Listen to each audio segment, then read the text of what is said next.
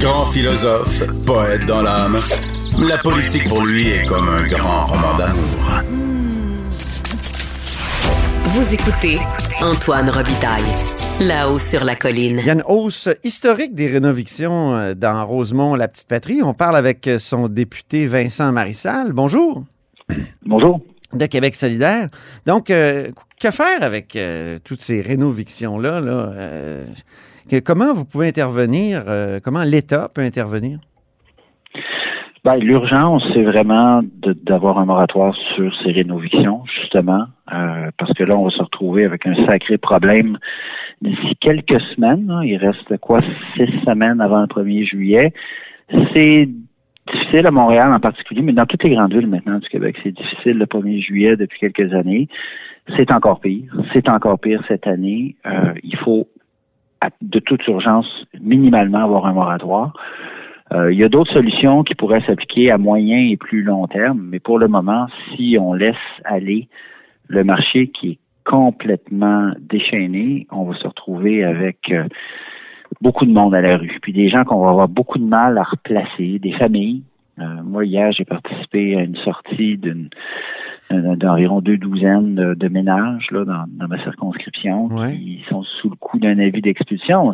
Ces gens-là, soit qui sont retraités, un couple, ça fait 26 ans qu'ils habitent là, ils veulent pas aller ailleurs, puis ils sont, ils sont là, ils sont établis là, ils ont fait leur vie, ou des familles dont les enfants vont à l'école à 300 mètres, puis madame travaille à la garderie à 500 mètres. Ces gens-là, on fait quoi avec? On les envoie dans la quatrième couronne de Montréal? C'est, c'est pas, c'est pas viable. Il faut minimalement passer le message qu'il y a urgence et puis qu'il faut protéger ces gens-là. Pourquoi, selon vous, le gouvernement refuse de dire qu'il y a une crise du logement? Est-ce que c'est parce qu'elle est mal définie? Parce que moi, je trouve depuis le début, c'est un peu insatisfaisant intellectuellement. Là, on sait ce qu'une récession est, donc on peut poser des questions, euh, bon, euh, deux trimestres consécutifs, euh, tout ça. Mais la crise du logement, c'est quoi exactement? Puis pourquoi le gouvernement refuse? Ben, je pense que le, fait de reconnaître qu'il y a crise du logement, l'étape euh, subséquente immédiate, c'est de devoir poser des gestes. Ils ne veulent pas poser des gestes. Ils ne veulent pas de moratoire. La CAQ est un parti du libre marché. Ne veulent pas intervenir sur un, dans un marché, pas plus le marché immobilier que, le marché euh, boursier ou autre. Ils veulent laisser aller les forces du marché. Ils croient beaucoup à ça, là, la main invisible qui va tout régler les problèmes dans l'économie. Or, ce n'est pas le cas. Si vous reconnaissez le problème, la question immédiate, c'est qu'est-ce que quelles sont vos solutions? Et c'est pour ça qu'ils ne veulent pas le reconnaître. Mais n'êtes-vous pas coupable, vous, les oppositions, de ne pas avoir bien défini le problème? C'est quoi? C'est quoi une crise? À, quel moment ben, on passe de difficulté du logement? Parce qu'on se souvient, en 2002, il y en avait, là, il y avait 600 familles, je pense, euh, à l'été 2002, qui étaient euh, sur le, qui, étaient à l'extérieur, qui étaient comme forcées de quitter euh, un logement. Mm-hmm. Est-ce qu'il va en avoir autant cet été? Est-ce que, alors, quand tombe-t-on dans une crise du logement, selon vous? On tombe dans une crise du logement quand des gens se font éjecter d'un endroit qu'ils veulent garder. Donc, on peut présumer qu'ils sont euh, bien logés ou qu'ils sont satisfaits. Ça, c'est le cas de plus en plus de familles. vous l'avez dit juste dans ma circonscription, 18 cas pour 177 ménages. 177 ménages, même s'ils sont juste deux, euh, on est à 350 personnes et plus. Là. Mhm. Ça, c'est des gens qui doivent se trouver. Alors, il y a crise du logement quand ces gens-là se font éjecter parce qu'il y a de la spéculation et par effet de conséquence, ils ne peuvent retrouver autre chose ou alors sont obligés de se saigner à blanc parce que les prix sont complètement déments il y a un, petit appartement, un, un demi, qui vient de se louer juste à côté de chez moi dans Rosemont, et je vous garantis que c'est pas bucolique, c'est pas l'endroit le plus chouette de Rosemont. Ça donne sur une rue commerçante. C'est un demi-sous-sol. Il vient d'être loué 1550 dollars par mois. Ça, c'est probablement pas quelqu'un pour qui c'était le premier choix. C'est quelqu'un qui regarde le calendrier et qui se dit, oh boy, moi, il faut que je me trouve une place là. C'est beaucoup trop cher, mais je vais y aller quand même.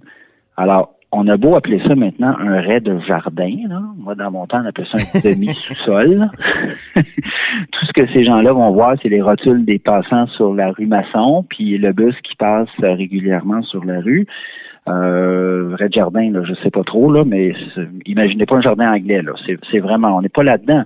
Alors, il y a crise du logement quand des gens font le sacrifice de devoir couper ailleurs. Puis ça, c'est vrai. J'en ai vu encore ça arrive tout le temps. des ça, choix. ça arrive à chaque année, ça, qu'il y a des gens qui sont mal pris euh, pour se loger. Là. C'est parce que c'est ça, c'est pas clair. Là. Est-ce que c'est 600 ménages ou 300 ou à partir de 200? Euh? Puis aussi, on parle tout le temps de la surchauffe. Alors ça, c'est une autre affaire. L'accès à la propriété, il me semble que c'est c'est pas exactement le même type de crise. Non, mais ça participe du même problème, par contre. Euh, en ce moment, les taux d'intérêt sont très bas. Euh, il y a une certaine circulation de capitaux chez certains investisseurs qui ont compris depuis longtemps que l'immobilier, euh, c'est toujours bon. ça fluctue, mais généralement, sur le long terme, c'est toujours un bon investissement.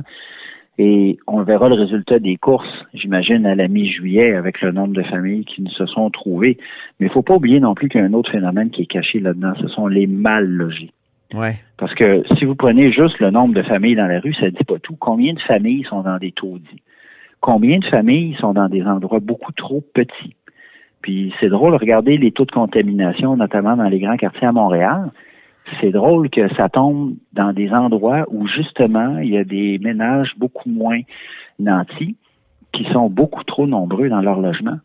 Alors c'est bien beau l'idée d'aller prendre l'air, puis de faire attention. Euh, quand vous êtes six dans un trois et demi, c'est inévitable que vous allez vous piler sur les pieds. Si maman, en plus, est, préposée aux bénéficiaires, euh, puis que papa, il faut qu'elle aille travailler pour gagner son pain, ben, les, les, chiffres sont là pour le dire que ces gens-là sont mal logés. Mm-hmm. Ensuite, vous avez raison. L'accession à, l'accessibilité à, la, propriété, c'est longtemps quelque chose qui a fait qui a fait l'envie des Européens. Parler à un jeune Français ou un jeune Genevois, qui ne pourra jamais acheter la propriété, encore moins à Londres. Ils, aimaient l'idée qu'ils pouvaient venir ici au Québec puis éventuellement acheter quelque chose. Mais maintenant, reparlons-en, combien de familles peuvent vraiment acheter et à quel prix? Oui. Ouais, c'est un problème. Ouais. Donc, et, et, des gens qui achètent des trucs beaucoup trop chers sans inspection légale. Ça, je trouve ça dément. Honnêtement, moi, j'ai vu de mes yeux, puis je connais des gens qui ont acheté des trucs récemment, des duplex à près d'un million de dollars sans aucune inspection.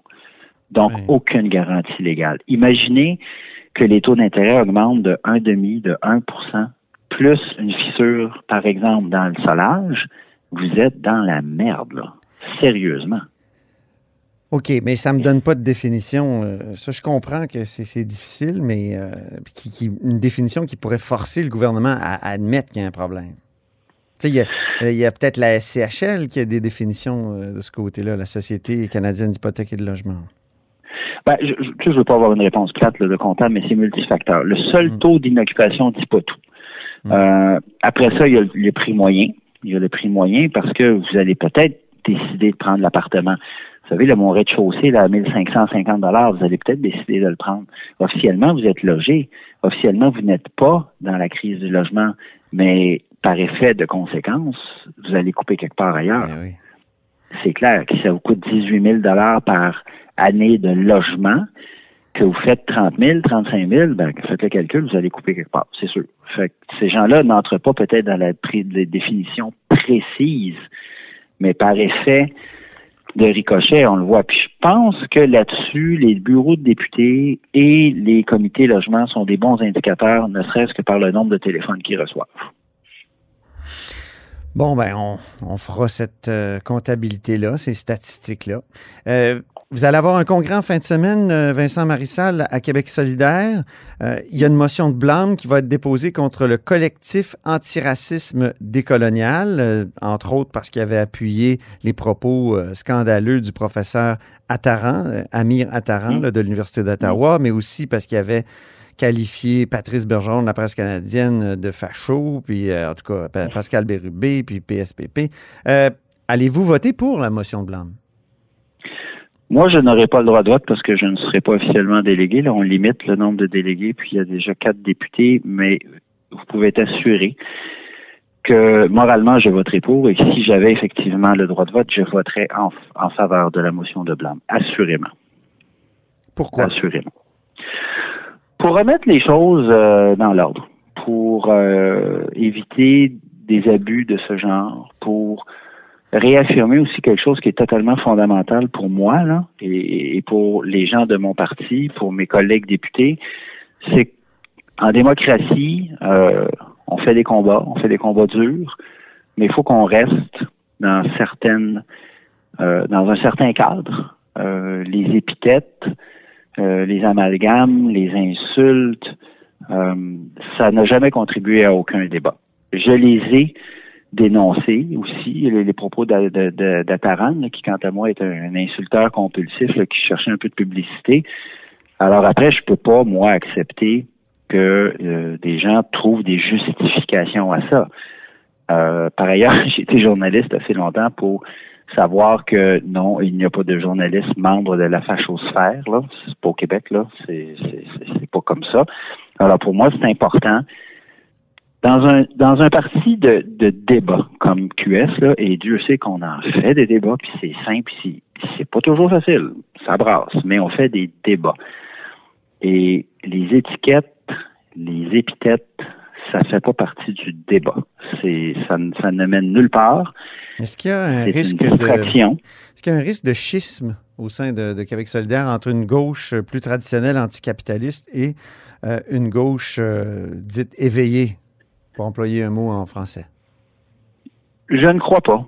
Je ne crois pas à, la théorie du schisme. Euh, il y a peut-être quelques individus qui seront euh, qui seront mécontents, mais moi, mes échanges avec soit les militants ou des membres de l'association de Rosemont et d'autres sont des gens qui veulent faire avancer leurs idées, parfois de façon opiniâtre, mais de façon civilisée. Euh, de façon euh, intellectuellement relevée.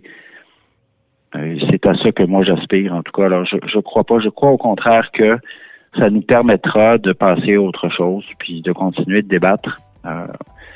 on, a assez d'adversaires politiques sur tout le flanc droit. On n'est pas obligé de s'en créer sur notre propre flanc gauche. Bien, merci beaucoup, Vincent Marissal. C'est un grand plaisir. Vincent Marissal est député de Rosemont de Québec solidaire. Et c'est tout pour La Haut sur la Colline en ce mardi. Merci d'avoir été des nôtres. N'hésitez surtout pas à diffuser vos segments préférés sur vos réseaux. Et je vous dis à demain.